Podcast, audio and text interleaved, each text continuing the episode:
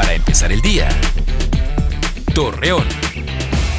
Muy buenos días, miércoles 8 de julio le presentamos la información para empezar el día.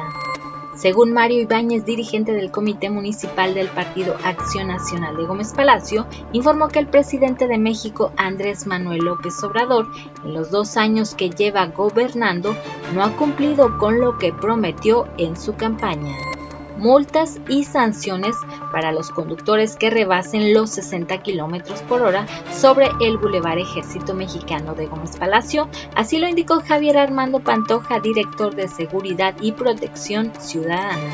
Sergio Lara Galván, secretario del Ayuntamiento de Torreón, señaló que los comercios están siendo revisados para evitar aglomeraciones, procurando que cumplan con las medidas sanitarias para que continúen operando. Vecinos de la colonia Nueva Aurora de Torreón manifestaron su inconformidad por una vivienda que se encuentra en deterioro desde hace tiempo. Asimismo piden limpieza en la propiedad ya que los afectados mencionan que los olores son insoportables. La Secretaría de Salud dio a conocer que se han sumado más casos de COVID-19 en Coahuila. Además, las defunciones por esta enfermedad no paran. Acompáñenos con toda la información dos minutos antes de las 8 de la noche por Mega Noticias. Para empezar el día, Torreón.